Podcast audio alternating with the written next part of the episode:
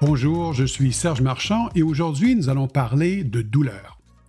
La douleur, comme nous le savons, est essentielle pour nous protéger. Quand on a une blessure, une lacération, on a tout de suite un signal qui nous avertit du danger imminent auquel on fait face et qui aussi, au même moment, nous donne un signal pour retirer la main de la plaque trop chaude, par exemple, et par la suite, la douleur va persister pour nous permettre de protéger la main blessée.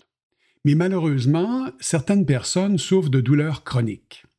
Ces douleurs persistantes dépassent la période de guérison normale d'une blessure, souvent par plusieurs mois, plusieurs années. Et c'est là que ça se complexifie.